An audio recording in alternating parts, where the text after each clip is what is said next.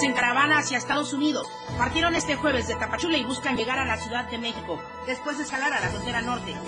Una persona perdió la vida al ser atropellada por un colectivo en Tapachula.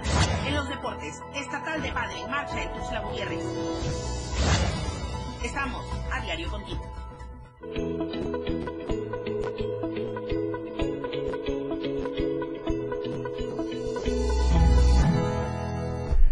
Muy buenos días, bienvenidos a la información mañana de viernes 26 de enero de 2024.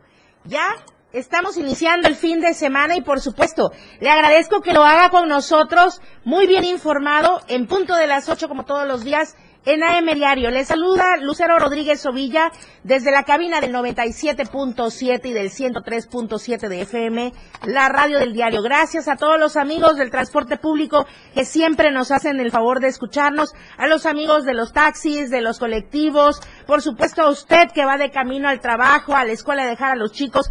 Muchísimas gracias por escucharnos desde sus hogares, desde donde se encuentre y sintonizar la frecuencia de la radio del diario. Gracias también a todos nuestros seguidores en redes sociales, Facebook, X o X, antes Twitter, Instagram, YouTube, TikTok, en todas las redes sociales. Hoy con el hashtag usa cubrebocas. Estamos con el hashtag usa cubrebocas. ¿Por qué? Porque estamos convocando a la ciudadanía para retomar estas medidas sanitarias que hemos dejado de lado algunas en cierta medida, como el uso adecuado del cubrebocas. Podemos retomarlo, ¿por qué? Porque sí se están elevando los casos. Las instancias de salud lo han comentado ya en diferentes momentos en los últimos días, en las últimas semanas. Así es que debemos tener las medidas necesarias. El lavado frecuente de manos, eso es algo que nunca debemos olvidar. Eh, cotidianamente hacerlo y por estos momentos también tratar de tener mucha cercanía, mucho contacto físico.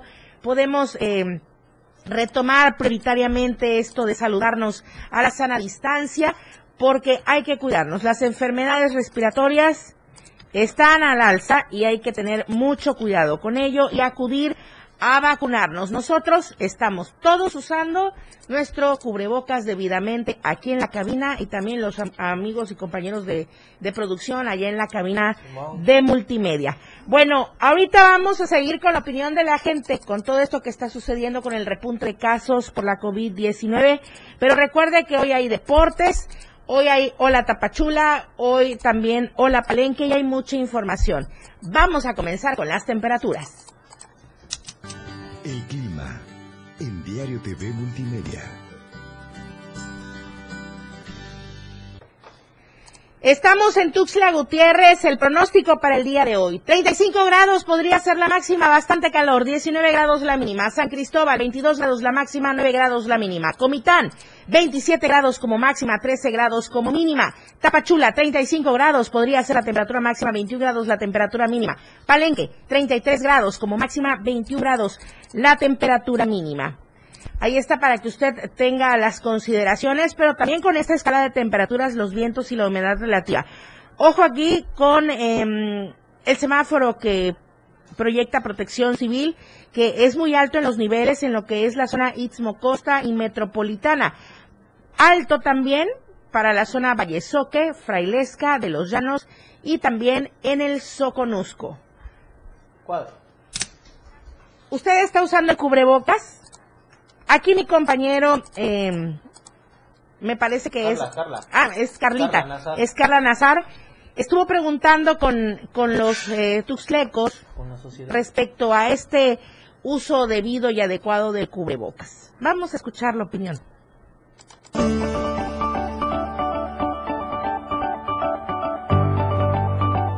Desde hace algunas semanas se está hablando de nueva cuenta de contagios de COVID-19 en toda la República. Chiapas no es la excepción. Por eso salimos a las principales calles de nuestra ciudad para preguntarle a la gente si ya ha escuchado acerca de los posibles contagios de COVID-19 y además qué medidas están adoptando para cuidar su salud. si no nos cuidamos, entonces al rato vamos a estar con el problema de la enfermedad, porque la enfermedad no se ha ido, está con nosotros todavía. Entonces, por lo tanto, hay que cuidarse y es que uso el cubrebocas. Pues el uso de cubrebocas, este, mantener la distancia, pues hasta ahorita es lo único. Sí, de hecho ya en el trabajo ya nos vienen también con cubrebocas. sí ya está volviendo otra vez a usarse el cubreboca y eso es bueno. Sí, con el cubreboca, más que nada. Pues sí, ya, ya están diciendo cómo se hay que cuidarse para no llegar otra vez lo mismo. Pues nada, o sea, como que mantener la sana distancia, usar gel antibacterial y, y pues ya el uso, porque pues en las noticias aparece que pues ya se está empezando otra vez a propagar esa enfermedad, entonces medidas para cuidarnos a nosotros y cuidar a nuestros familiares. Aplicar el gel, este, cuidados en casa, en el trabajo, el cubreboca, en casa, en el trabajo, donde quiera que estemos, hay que seguir usando el cubreboca. Yo casi nunca lo dejé cubreboca, sí, este, para salir a la calle, entrar al trabajo, este, siempre lo hemos utilizado, mis hijos, mis nietos y yo. Sí, porque perdimos a un familiar muy cercano del COVID y pues a medida de eso pues nos tenemos que sujetar a las medidas del COVID. Ya lo vieron, aunque la mayoría de personas ya ha escuchado acerca de los contagios de COVID-19 en pleno 2024, el porcentaje de personas que ya está adoptando medidas de prevención aún es menor. El uso del cubrebocas, el uso de gel antibacterial y la sana distancia están volviendo a nuestros días. Es importante que ustedes también cuiden su salud. Con imágenes de Manuel Sánchez para Diario Media Group, Carla Nazar. Y a propósito de todo esto que nos comenta Carla Nazar, de todo lo que nos comenta la gente que ya entrevistó, la pregunta del día de hoy para que usted nos comente durante la transmisión de Mediario. ¿Estás usando cubrebocas? Coméntanos, comparte esa transmisión y coméntanos, ¿estás usando cubrebocas? Sí, no, ¿por qué? ¿En qué lugares? ¿En qué lugares sí? ¿En qué lugares no? Permanentemente. Y ojo, mucho cuidado con los grupos vulnerables, los adultos mayores, los menores de 5 años. Seguimos con más información. Voy con ustedes en el Soconusco. Hola, Tapachula.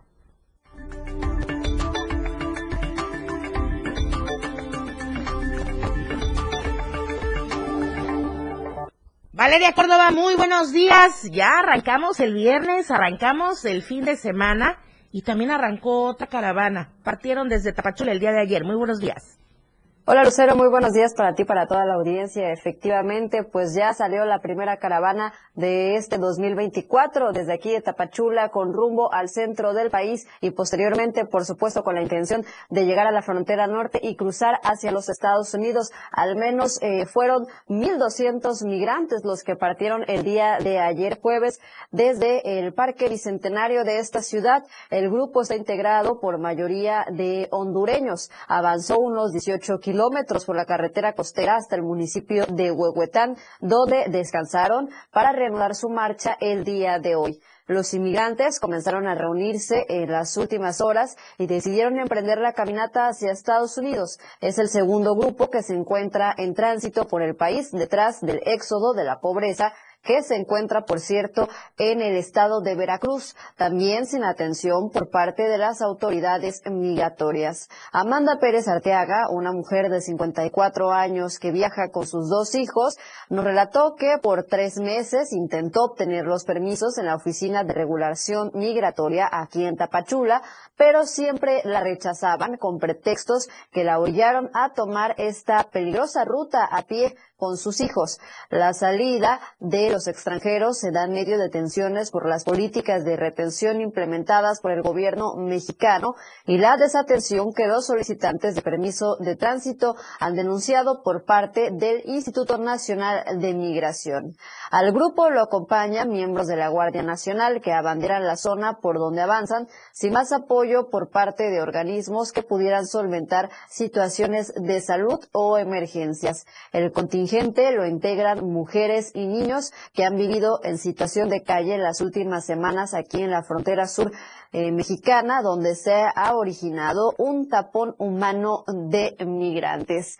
Y bueno, efectivamente, pues el flujo migratorio continúa aquí en esta anja fronteriza y a pesar de que pues ha partido la primera caravana de este año, también hay muchos migrantes que deciden quedarse aquí y eh, debido a esto, pues el programa federal para el bienestar de las personas en emergencia social, pues ha decidido contratarlos y así de esta manera poderles dar un poco de ayuda para subsistir en lo que arreglan su situación migratoria.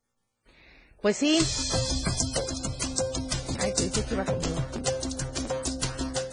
A través del Programa Federal de Emergencia Social, decenas de migrantes han encontrado una oportunidad para obtener un ingreso extra mientras esperan arreglar su situación migratoria en esta frontera sur de Chiapas. Algunos migrantes son canalizados a diferentes dependencias municipales para colaborar en las actividades que así lo requieran. Instancias federales sí contratan personal y, son del programa de emergencia social, los cuales ellos nos apoyan con, con las personas para poder realizar actividades de limpieza y diferentes eh, situaciones que ellos nos han apoyado también en limpieza de mercados, en calles. Una de las áreas donde se ha registrado mayor participación laboral de migrantes es a través de servicios públicos donde realizan labores de limpieza y mantenimiento de parques y jardines en Tapachula. De hecho, si tú sales alrededor de la Secretaría hay personas que se encuentran barriendo, que se encuentran haciendo otras actividades y son personas en contexto de movilidad, los cuales podemos convivir de manera armónica sin ningún problema. Entre los migrantes se encuentran en su mayoría mujeres, principalmente de Haití, Cuba, Honduras y Salvador, quienes se suman a las actividades y labores de limpieza. Desde Diario TV Multimedia Tapachula, Rafael Lechuga.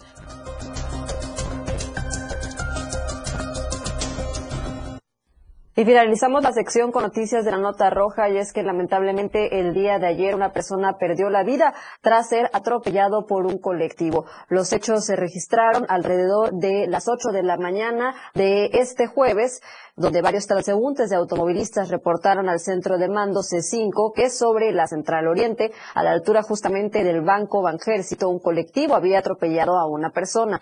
Al lugar acudieron elementos policíacos y paramédicos de protección civil, quienes intentaron auxiliar a esta persona que se encontraba tirada sobre el, sobre el pavimento, pero lamentablemente se dieron cuenta que ya no contaba con signos vitales. El hoyo fue identificado con el nombre de Jesús N, de 57 años de edad.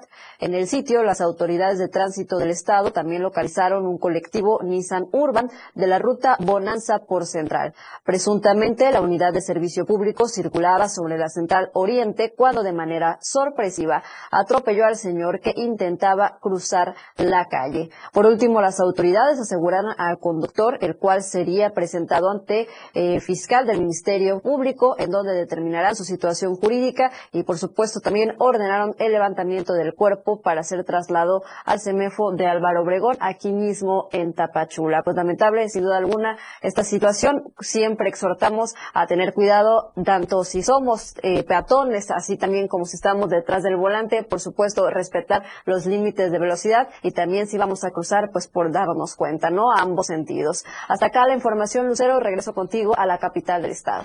Muy bien dicho, Valeria. La precaución y tomar en cuenta todas las medidas de tránsito, el reglamento, tanto por parte de conductores como por parte de peatones también. La responsabilidad también está ahí. Muchísimas gracias, Valeria Córdoba. Muy buenos días, bonito fin de semana para todos. Muchísimas gracias, Lucero, igualmente para todos allá en la capital chapaneca. Gracias.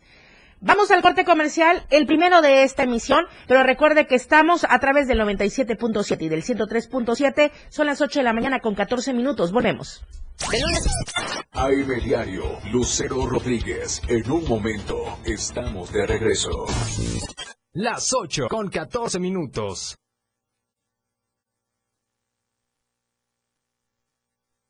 El estilo de música a tu medida. 70, 80, 90 y más. Tu radio, la radio del diario, contigo a todos lados. 977.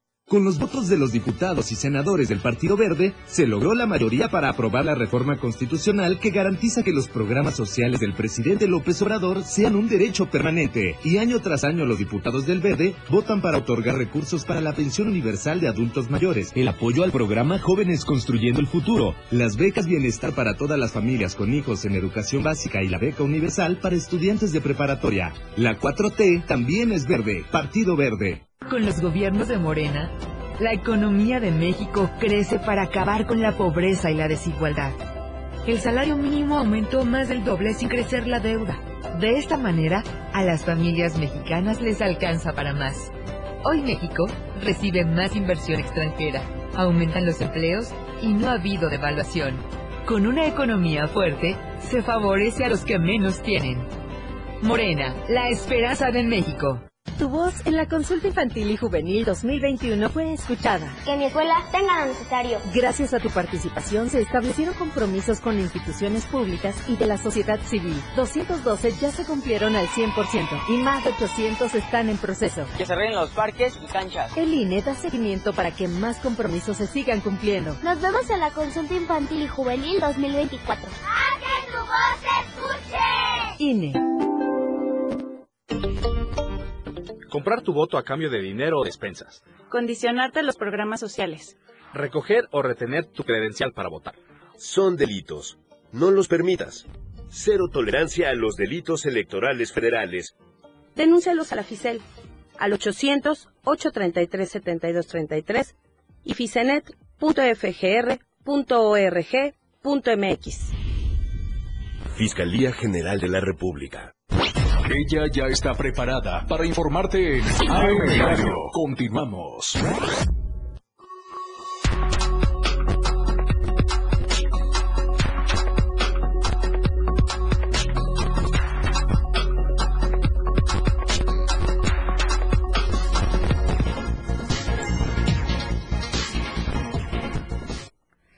De vuelta en AM Diario. La situación de violencia que se vive en algunas zonas del estado de Chiapas ha provocado, le adelantaba yo el día de ayer, que eh, pues el turismo vaya mermando. Y justamente hablando de esto en las zonas arqueológicas, de voz de los propios eh, eh, prestadores de servicios en esta zona, sí están comentando y ratificando alguna información. Justamente mi compañero Marco Alvarado habló con el dueño del rancho San Antonio en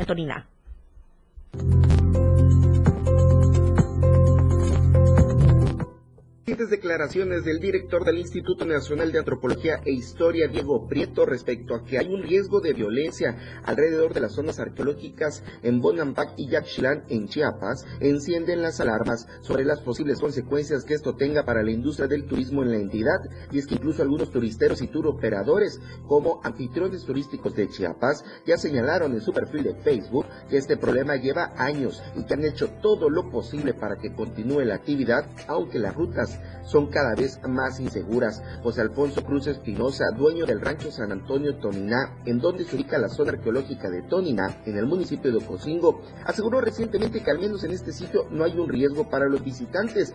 Esto, sin embargo, pese a que Toniná también fue señalado por el titular de INA como uno de los lugares que no están recomendando visitar debido a la inseguridad. Y no, y no, ahí todo la verdad está este, tranquilo sin problema alguno. ¿Hay paso a la zona arqueológica? ¿Podemos llegar a visitar este? Ahorita no, solo está abierto el museo de sitio a, la zona arqueológica nomás están los custodios y la policía. El tema no es menor para Chiapas, ya que de acuerdo con la periodista cultural Adriana Malvido, las zonas arqueológicas de Bonapag y Yaxchilán están cerradas desde hace más de un año para arqueólogos, para restauradores y para turistas. Esto debido a la presencia del crimen organizado. En este contexto, también se han manifestado operadores turísticos que advierten de la suspensión de recorridos a las zonas como la Selva Lacandona debido a la inseguridad. Diario Media Group, Marco Antonio Parado.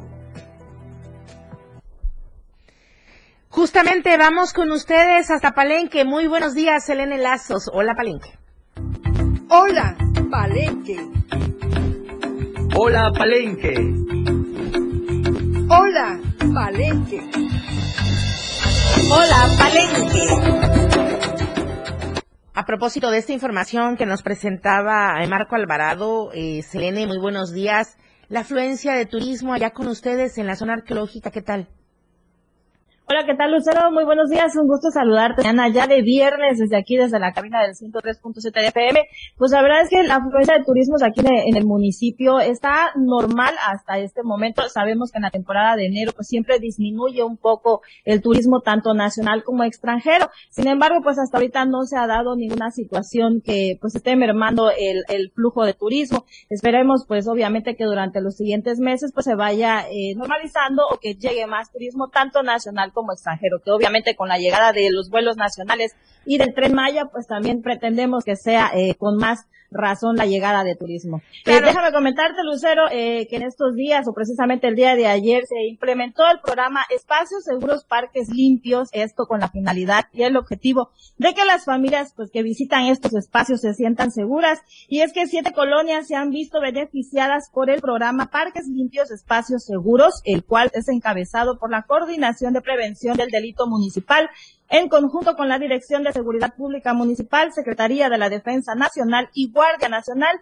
Lo anterior lo dio a conocer Elvira Torres Domínguez, quien es la coordinadora de prevención del delito aquí en Palenque. La funcionaria municipal señaló que las colonias que se han visto beneficiadas por este proyecto han sido la colonia Pacalná, colonia Santo Domingo, fraccionamiento 2020, fraccionamiento Guayacán La Lomita, colonia Montes Azules, colonia Basluntier, colonia Maya La Canja y la colonia Ramón Lara. Abundó también que en estas colonias las autoridades participantes en este proyecto se encargan de realizar recolección de basura, además de la limpieza de espacios y áreas verdes, de modo que estos espacios públicos queden en perfectas condiciones. Por último, mencionó que este proyecto se realiza con el objetivo de que los espacios públicos puedan ser aptos y seguros para que las familias pues también puedan pasar ratos agradables o ejercitarse sin que su vida corra algún tipo de riesgo, lo cual ayuda también a reducir el índice delictivo y salvaguardar la vida de la población. Estos trabajos se seguirán llevando a cabo en las demás colonias de la ciudad, de modo que los ciudadanos puedan acudir a estos espacios con completa seguridad. Ese es el fin de, pues, de este operativo que se está implementando, eh, parques limpios, espacios seguros, pues con la finalidad, obviamente, de que las familias que diariamente visitan estos espacios se sientan más seguras, ya que, pues, acuden también con niños. Y, pues, bueno, ese es el objetivo. En otras noticias, también déjame decirte que el día de ayer sucedió un accidente, eso en el tramo carretero a Palenque o Cocingo, ya que tres personas resultaron lesionadas un fuerte accidente se registró la tarde de este jueves en el que se vio involucrado un vehículo color blanco perteneciente a una financiera, el cual se dirigía hacia esta ciudad de Palenque. Los hechos se registraron sobre la carretera Palenque o Cocingo a la altura de la entrada de Ejido Babilonia de acuerdo a la información recabada, presuntamente un tráiler imprudente se tiró a rebasar sin tener precaución y terminó atravesándose en el camino del vehículo, lo que provocó que el chofer diera el volantazo, perdiera el control y terminara yéndose en un barranco, dando algunas vueltas hasta ser detenido por un árbol, quedando el coche pues entre la maleza. Afortunadamente los tripulantes del vehículo lograron salir ilesos al lugar arribaron paramédicos de protección civil, los cuales brindaron atención prehospitalaria a tres personas que resultaron con golpes en distintas partes de su cuerpo, por lo cual fue necesario que fueran trasladados al Hospital General de Palenque para su valoración médica. También se presentaron elementos de la Guardia Nacional, División Caminos, los cuales tomaron conocimiento de los hechos y ordenaron que una grúa moviera el vehículo al corralón y es que, bueno, nuevamente la imprudencia al volante hizo que sucediera esta situación precisamente el día de ayer aquí en nuestro municipio. Y como siempre como todos los días, pues tratamos de dar la recomendación a los choferes de que pues tengan precaución al manejar, sobre todo en tramos carreteros eh, federales donde sabemos pues que el tránsito de vehículos es más fluido. Claro que sí, Selene, hay que tener mucho cuidado, mucha precaución, sobre todo en tramos carreteros y por supuesto, asegurarse de viajar en las condiciones óptimas. Selene Lazos, muchísimas gracias. Muy buenos días, bonito fin de semana para todos y por supuesto que nos vemos y nos escuchamos el próximo lunes. Así es, Lucero, como tú lo dices, eh, pues, siempre es muy importante recalcar estas recomendaciones a la población. Pues muchísimas gracias, nos vemos y nos escuchamos el día lunes. Excelente fin de semana. Gracias, bonito día para todos allá en Palenque. Gracias a la gente que nos sigue y nos escucha en el 103.7, ahí en la zona selva norte de nuestro estado. El día de ayer, integrantes de la UNTA llegaron hasta Tuxtla Gutiérrez para exigir a las autoridades atención a sus demandas. Esta información la tiene mi compañera Carla Nazar. Chiapas ha habido eh, secuestros, muertes y eso también necesitamos que el gobierno nos atienda. Integrantes de la UNTA de diversas partes del estado arribaron este jueves a la capital chiapaneca para bloquear una de las principales avenidas de nuestra ciudad y exigir así a las autoridades atención a sus demandas. Este jueves, integrantes de la Unión Nacional de Trabajadores Agrícolas de distintas regiones del estado, como Soyaló, San Juan Cancún, Chiapa de Corzo, Ixtapa, Sinacantán, entre otros, arribaron a la capital chiapaneca para hacer un llamado a las autoridades y que atiendan a distintas demandas que han dejado en el abandono. Y es preocupante para nosotros la inseguridad. No hay apoyo al campo. Están esperando soltarlo ahorita que vengan las elecciones o antesito. Dentro de las principales peticiones de la UNTA está la seguridad para las regiones de la zona norte del estado, en donde cada día la violencia aumenta. También piden apoyos para el campo que en los últimos años han estado en el abandono y que maestros no sean enviados a zonas rojas del estado en donde ponen en riesgo su integridad. Total inseguridad, unos malos, otros buenos, no, ya no sabemos. Ya no sabemos si las estafetas y los colores de los uniformes de quienes deben defender a la nación lo están haciendo o no. Eso nos preocupa. Señalan como preocupante que las autoridades tienen la atención puesta en las campañas electorales y no en lo que el pueblo de Chiapas necesita, por lo que hacen un exhorto a que los tres niveles de gobierno volteen a ver estas zonas que están siendo azotadas por diversas problemáticas, como encarcelados injustamente, solicitudes sin ser incorporadas a programas sociales, además de la violencia que hoy por hoy impera. Con imágenes de Manuel Sánchez para Diario Media Group, Carla Nazar.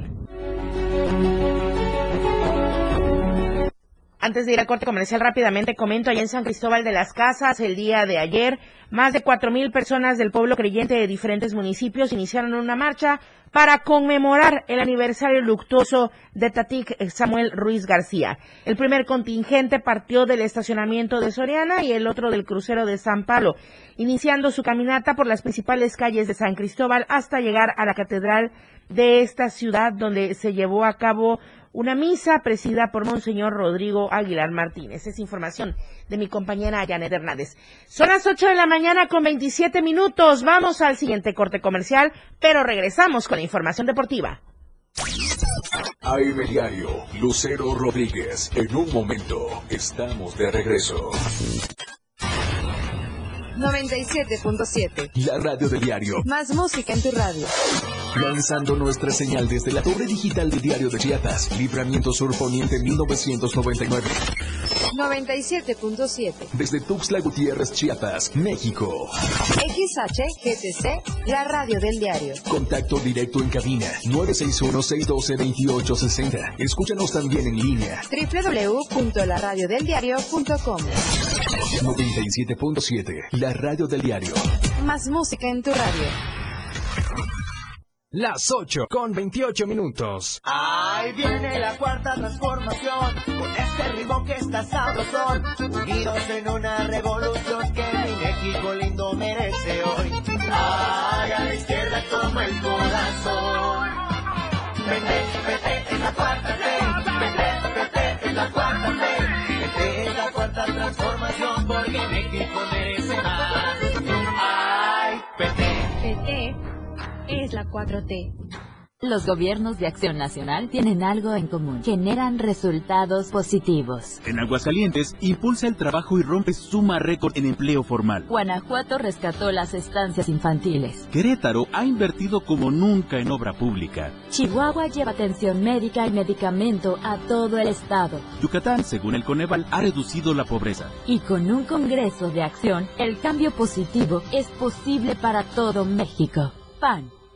Sancionar agresiones a mujeres embarazadas. Proteger a las infancias. Eliminar todas las formas de discriminación. Garantizar la movilidad de las personas con discapacidad. Fortalecer la inclusión de todas. De septiembre de 2023. El Senado aprobó más de 150 asuntos legislativos que benefician a todas las mexicanas y mexicanos. Senado de la República. Sexagésima quinta legislatura. Y ahora ya nada está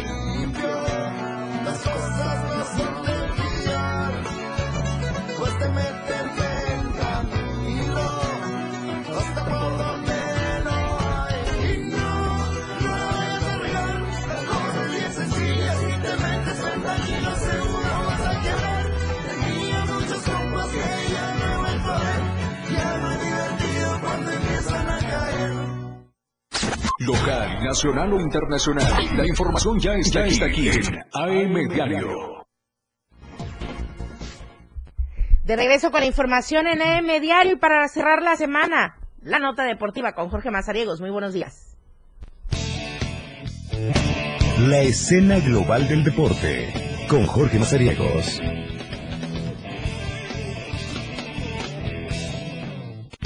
¿Qué tal? Bienvenidos a la información deportiva. Vamos a platicar de lo que va a suceder este fin de semana y sobre todo de todo lo que va a estar aconteciendo aquí en Tuxtla Gutiérrez. Vamos a iniciar pues con el tema de, eh, deporte local porque estaremos hablando del eh, arranque de la Copa Chiapas de vencidas el día de mañana. Hoy serán los registros. Ya eh, dio a conocer el titular de esta asociación chiapaneca de eh, lucha de brazos, que es eh, mejor conocido como eh, Eduardo Figueroa, o el, en todo caso el deporte conocido como las vencidas. Se esperan 100 competidores de los eh, 16 estados de la República, entrando Chiapas como la sede, Oaxaca, Tabasco, Estado de México, parte del norte también de la República Mexicana, con el que se va a tener oportunidad pues de que se realice la Copa Chiapas de Vencidas 2024. Ya 15 años trabajando en este evento, decía Eduardo Figueroa, y pues que al final los frutos están comenzando a dar una mejor eh, cosecha de todo lo que se espera en el mundo de las vencidas. Por primera ocasión en el estado de Chiapas se va a tener eh, pues una categoría eh, junior, eh, así está catalogada, en donde estarán competidores menores de 19 años, porque esto como va en aumento, tienen ya eh, la categoría libre, la master, la senior y también está la femenil y ahora abrirán la junior para que todo el mundo pueda participar en estas competencias. La sede, el Hotel Mario de Tuxtla Gutiérrez, para que todos los competidores puedan tener oportunidad de eh, buscar terminar como el campeón. El overall, que es la categoría reina de este certamen, pues es el que otorgará prácticamente el trofeo al campeón de esta edición 2024. Durante estos 15 años que se han eh, promovido, se ha eh, dado difusión y, actividad al deporte de la lucha de brazos, eh, lo dijo Eduardo Figueroa, que únicamente en 2021 se frenó esta actividad por este por el tema de pandemia. Así que con ello dieron paso a que este fin de semana se abra todo el trabajo de la Copa Chiapas acá en Tuxtla Gutiérrez con la participación de 100 competidores. Hablando de que Tuxtla y Chiapas son sedes de eventos importantes, este jueves arrancó el torneo estatal de pádel, un evento que es un proceso para los circuitos nacionales, infantiles, juveniles, veteranos y máster que se van a tener durante este 2024. Las instalaciones de Woolies Padel Club a unos cuantos eh, metros de esta torre digital es donde estarán recibiendo a más de eh, centenar de competidores. Todo esto eh, pues avalado y guiado también por la Federación Mexicana de Padel, con el cual darán seguimiento a todos los trabajos. Este domingo se conocerán a los campeones, ya está el calendario, arrancaron desde el día de ayer por eh, la noche, a partir de las 8 de la noche tuvieron la actividad allá en aquellas instalaciones, continuarán el día de hoy por la tarde y ya eh, todo el proceso para conocer a los que estarán cerca de entrar a la última ronda que serán eh, pues ya un formato similar al de liguilla, pues tienen la oportunidad de que todos ellos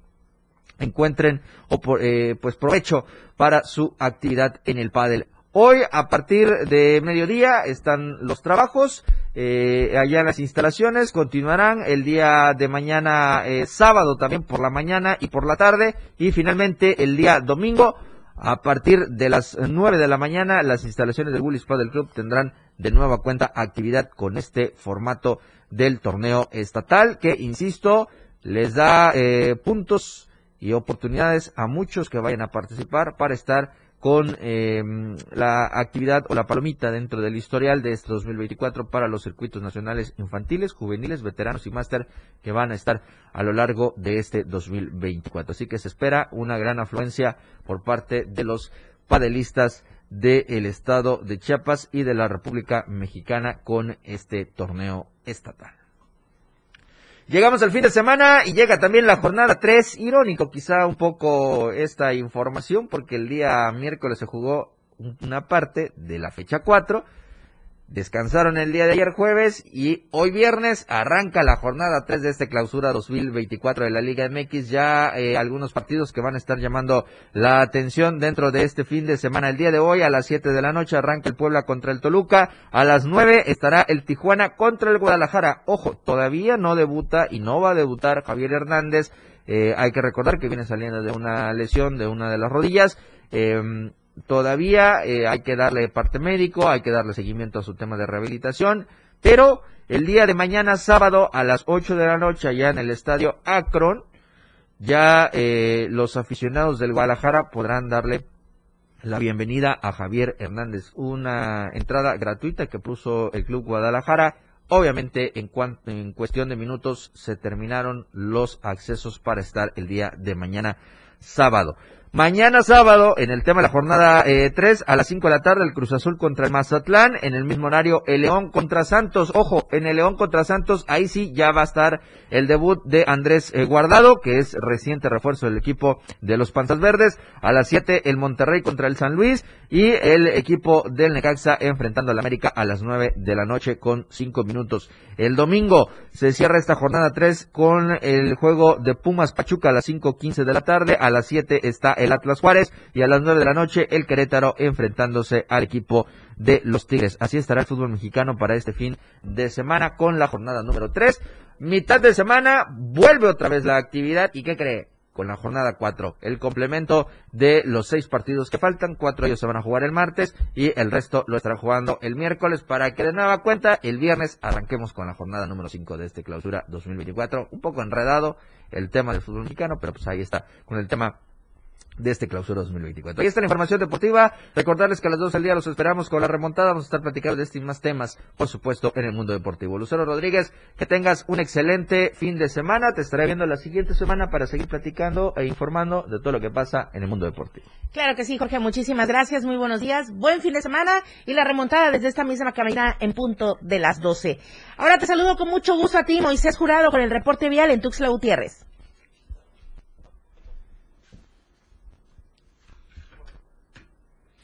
Moisés, Moisés Jurado está ya listo con el reporte vial porque afortunadamente las calles el día de hoy están un poco más tranquilas con el tráfico vehicular. Adelante con el reporte, Moisés. Muy buenos días. El reporte vial con Moisés Jurado. Lucero Rodríguez, muy buenos días, feliz viernes para ti todo el auditorio de AEB Diario. Buen inicio de fin de semana. El día de hoy me encuentro sobre el libramiento norte a la altura de la colonia La Albania Alta, donde vemos, bueno, ya la carga vehicular sobre esta vialidad. Cabe mencionar que hoy hay consejo técnico estudiantil. Eso ha ayudado en la eh, mayoría de las vialidades a que esté muy, muy transitable, muy libre, eh, ya que el nivel básico como es la primaria, el kinder primaria y secundaria, pues el día de hoy no tienen clases y esto es cada último viernes de cada mes. Así que maneje con precaución.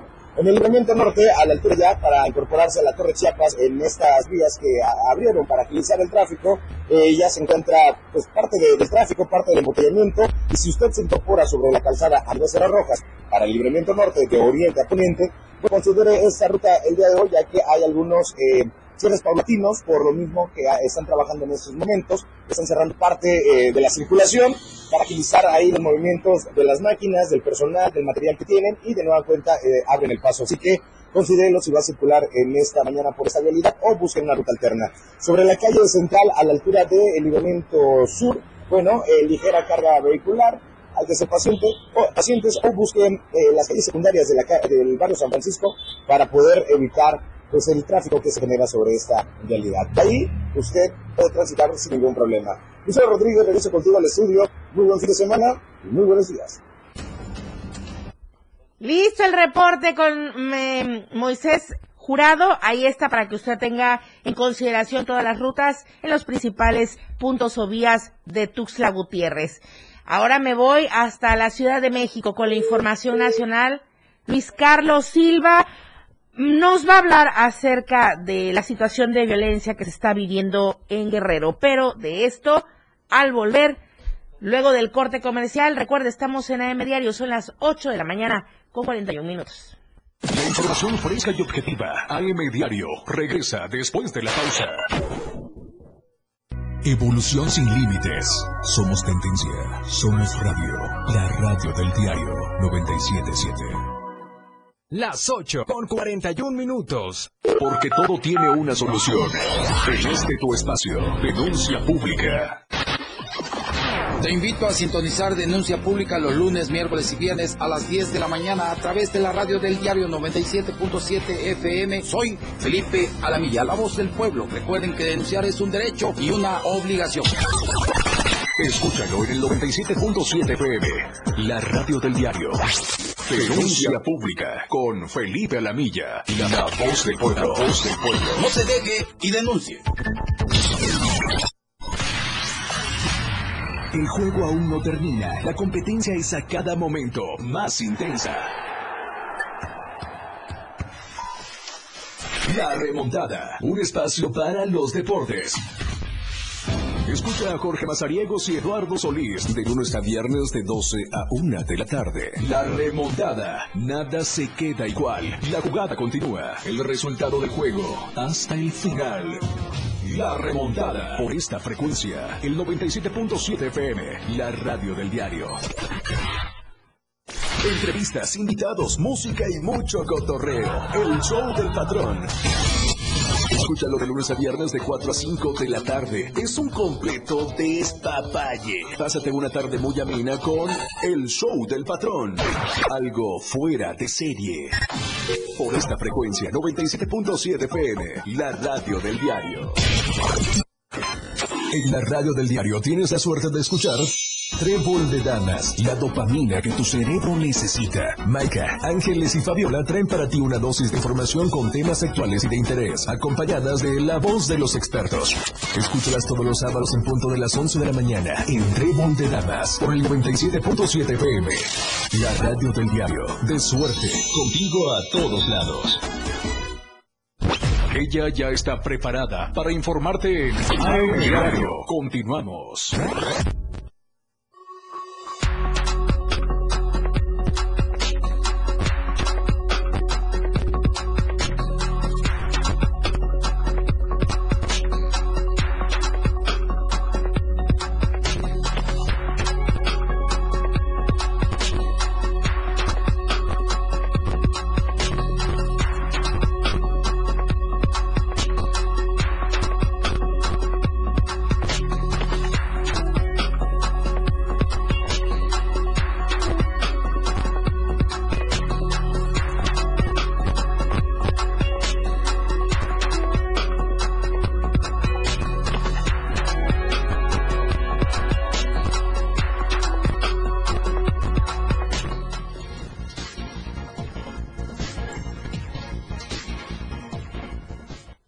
Decía antes de ir al corte, estamos listos con la información nacional desde la Ciudad de México contigo, Luis Carlos Silva. Muy buenos días. Gracias, Lucero. Muy buenos días. Un cordial saludo y abrazo para ti, los amigos del auditorio. Imparable la violencia política en nuestro país. Hace unas horas fue asesinado un nuevo alcalde. Desafortunadamente dicen las autoridades que esto debido a la gran cantidad de delitos de alto impacto que se siguen presentando en la montaña de Guerrero. Estamos hablando del alcalde Marcelo Ruiz Esteban y su esposa Guadalupe Guzmán Cano, quienes fueron ejecutados directamente por el crimen organizado en la zona de Atislac. Comentarte que de acuerdo a los primeros indicios, cabe destacar que al menos 35 impactos por arma de fuego recibió el alcalde, el exalcalde perredista guerrerense, tomando en cuenta que él se dirigía a la toma de posesión del nuevo secretario de Seguridad Pública de esa entidad, una de las más peligrosas de nuestro país, según los últimos reportes que tienen las autoridades federales. Comentarte que de inmediato ya se inició una investigación paralela por parte de la Fiscalía General de Justicia del Estado de Guerrero a petición de la gobernadora Evelyn Salgado, mientras que autoridades buscan hasta por debajo de las piedras a los presuntos implicados de este nuevo atentado. En lo que va de este sexenio, Lucero Auditorio, 87 alcaldes y expresidentes municipales han sido asesinados. Cabe destacar que esta ha sido una situación muy lamentable, dicen las autoridades también, tomando en cuenta el nivel de violencia exacerbada que se sigue presentando en diferentes entidades de la República Mexicana. Fueron recogidos varios casquillos percutidos en el lugar de los hechos, por lo cual Policía Ministerial y peritos ya trabajan en las investigaciones para dar con los responsables. Autoridades del Estado de Guerrero, así como funcionarios del PRD, criticaron el hecho y condenaron la situación y pidieron de inmediato al gobierno guerrerense y al gobierno federal una investigación paralela que dé con la captura de los presuntos implicados. Por último, se doy cuenta que a pesar de las circunstancias, en el estado de Guerrero continúan parte de las investigaciones por parte de la Guardia Nacional, teniendo puentes de entendimiento y sobre todo acciones sin precedentes para tratar de detener a los presuntos implicados. Que pases un excelente fin de semana, como siempre un abrazo y muy pendientes de la Ciudad de México. Buenos días. Igualmente, Luis Carlos Silva, muchísimas gracias por la información muy importante y por supuesto muy oportuna. Un saludo hasta la Ciudad de México a todos quienes nos siguen a través de las redes sociales. Vamos eh, de regreso con información a nuestro estado de Chiapas.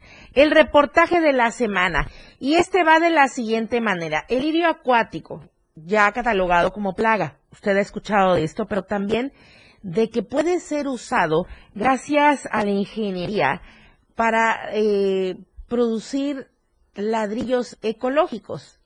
Marco Antonio Alvarado nos va a explicar más a detalle.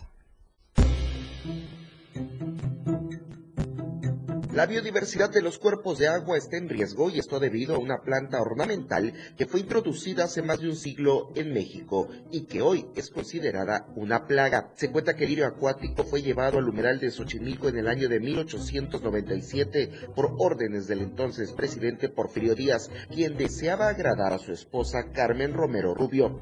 En aquellos años, las familias adineradas estaban fascinadas por esta planta oriunda de la cuenca del Amazonas y la consideraban un ornamento muy elegante. Sin embargo, el lirio acuático se reproduce con facilidad y con los años logró salir del centro del país, afectando en la actualidad a estados como Chiapas o Yucatán. Actualmente, una investigación en desarrollo elaborada por la Facultad de Ingeniería Ambiental de la UNICACH propone aprovechar el lirio, como sucede con el sargazo, para convertir esta plaga en una materia prima que sea útil en la industria de la construcción, elaborando ladrillos ecológicos. Que la incorporación del lirio puede mejorar eh, la resistencia, la compresión y también eh, el peso que soportan estos ladrillos. Estas propiedades de mejora de los ladrillos son lo que ayudan a que la extracción del lirio acuático se vuelva un aprovechamiento sustentable. La extracción que se está haciendo actualmente es de una laguna de Chiapa de Corzo, que actualmente se encuentra en un estado crítico Actualmente las, de las tres hectáreas que se encuentran en esa laguna, el 95% está infestada de lirio acuático, lo que hace que la fauna y la flora nativa se desplace y no se pueda ya encontrar en esa, en esa laguna. En el municipio de Chiapa de Corzo, la laguna Cupasmí es el centro de extracción de esta planta, en donde los investigadores estiman que hay una alta capacidad para elaborar a miles de ladrillos ecológicos. A partir de que nosotros obtengamos los certificados de calidad, a partir de las pruebas que se hacen establecidas en las normas técnicas de estructura, estructuras y construcción en mampostería, nosotros podemos empezar a producir estos ladrillos. Una mezcla de material arcilloso pesado en seco, nosotros podemos añadir el 10% de lirio en su peso a partir de... Es decir, si yo tengo 100 kilos de arcilla, puedo añadir 10 kilos de lirio acuático. Y bien, eh, fue una de nuestras motivaciones, fue uno de nuestros ejemplos a seguir, el sargazo, que también ha sido utilizado en Acapulco, en las costas. Entonces, nosotros a partir de, esa idea decidimos también, bueno, el lirio también es, es una fibra orgánica que es lo que es el sargazo. Entonces, ¿por, ¿por qué no el iris no se puede involucrar a los procesos? Los estudios en laboratorio también respaldan la fiabilidad de las fibras orgánicas del lirio en la mezcla con las arcillas para elaborar estos ladrillos. Esta investigación se encamina a obtener los certificados de calidad y seguridad que se necesitan y que permitan llevar a cabo esta innovación para más empresas. La laguna, eh, a partir de, de un metro cuadrado, nosotros podemos sacar 56 kilos de lirio acuático lo que nos ayuda a la producción de los ladrillos. Haciendo los cálculos únicamente en esa laguna, nosotros podemos alcanzar la producción de 1.263.000 ladrillos a partir de la extracción. La meta principal del proyecto no solo es ubicarnos aquí, nos ubicamos aquí como área de estudio para poder desarrollar los prototipos, la investigación como tal, ya que el recurso ha sido eh, un poco limitado, pero el objetivo no es ese, el objetivo es involucrarnos a áreas especiales, específicamente las áreas naturales protegidas.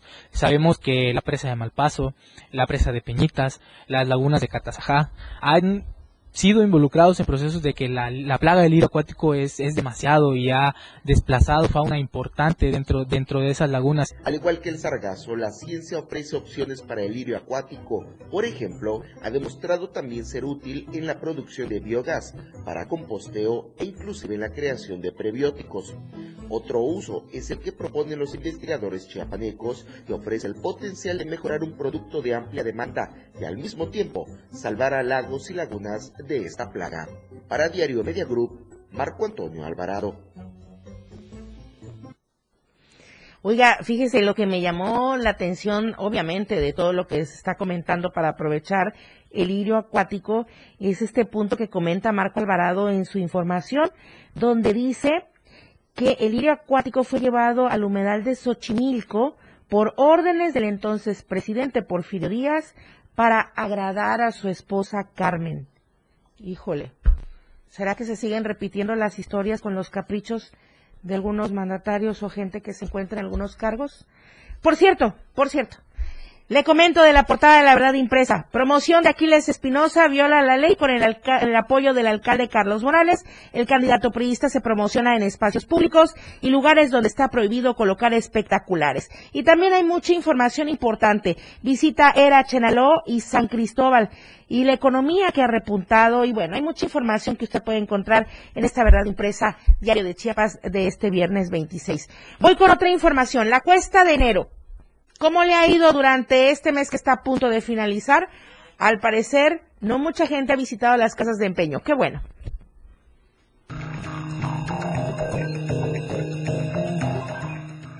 En esta cuesta de enero, los ciudadanos de Tuxtla Gutiérrez han acudido principalmente a desempeñar sus artículos y a comprar lo que las casas de empeño ofrecen, lo cual ha sido algo inusual debido a que normalmente en este periodo los préstamos y empeños solían incrementar mucho. En una entrevista, Claudia Hernández, gerente de la casa de empeño Prestamil, indicó que ha sido un arranque de año diferente a comparación de otros, ya que a mediados del mes de diciembre los empeños aumentaron, pero desde que inició enero la gente ha acudido a pagar su préstamo para volver a adquirir sus pertenencias. Ahorita lo que hemos notado es un movimiento más alto, pero en los desempeños y refrendos, llamados a capital.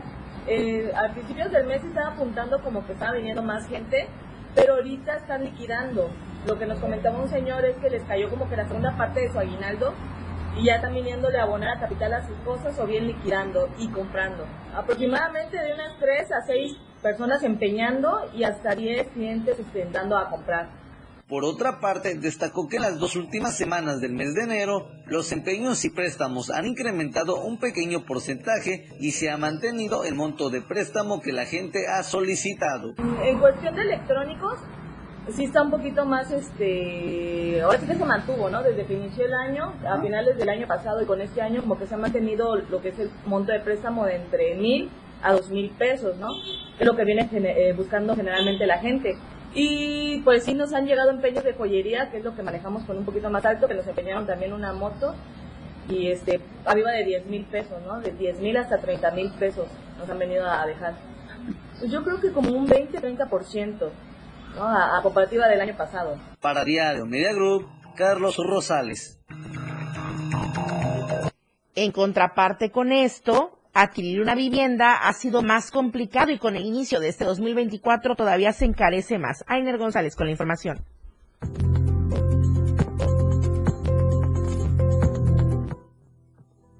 Adquirir una vivienda se ha convertido en un logro cada vez más complejo. Año con año, el encarecimiento de insumos y materiales para la construcción se ven reflejados en el precio final de las casas.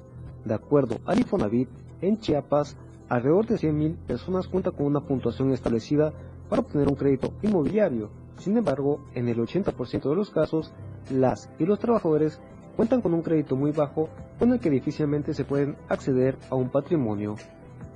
En este contexto, Carlos Martínez, coordinador regional de la Asociación Mexicana de Profesionales Inmobiliarios AC, explica que en Chiapas, sobre todo en municipios como Tuxtla Gutiérrez y San Cristóbal de las Casas, han encarecido los terrenos y las nuevas zonas de crecimiento, ya que no cuentan con los servicios básicos, lo que lo vuelve a estos lugares como espacios inocuos para el desarrollo social.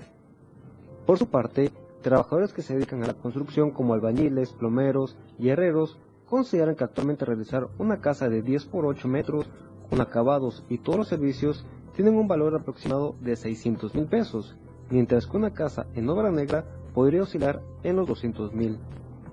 Y aunque el Infonavit ha creado estrategias para que las y los trabajadores puedan acceder más fácilmente a un patrimonio, la realidad es otra. Pese a las estrategias gubernamentales para dejar de pagar un alquiler para hacerse de una vivienda, Esto poco ha funcionado porque aún existen muchas maneras de poder incrementar el monto de algún crédito hipotecario. Las y los ciudadanos siguen considerando que las propiedades en Chiapas son muy caras, más aún cuando sus percepciones salariales son mínimas para alcanzar esta meta, que para cientos de personas sigue siendo todo un sueño. Para Diario Media Group, Ainer González. Antes de que concluya esta emisión, le quiero recordar la encuesta que circula todavía durante las próximas horas de este viernes.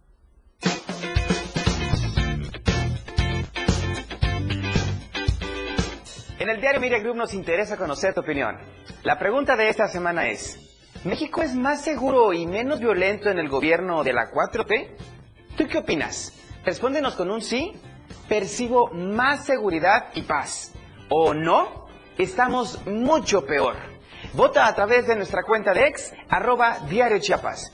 Te invito a que participes, comentes y compartas.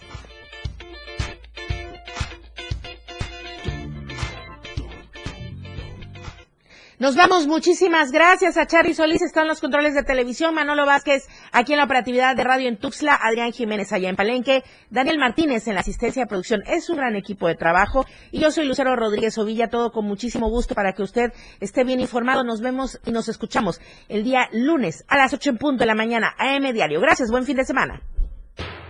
Oportuna y objetiva en AM Diario. La información de todo lo que acontece a cada momento en Chiapas, México y el mundo. Te lo informa Lucero Rodríguez. De lunes a viernes de 8 a 9 de la mañana. Escúchanos en nuestra próxima emisión por esta frecuencia. 97.7 FM. La radio del diario.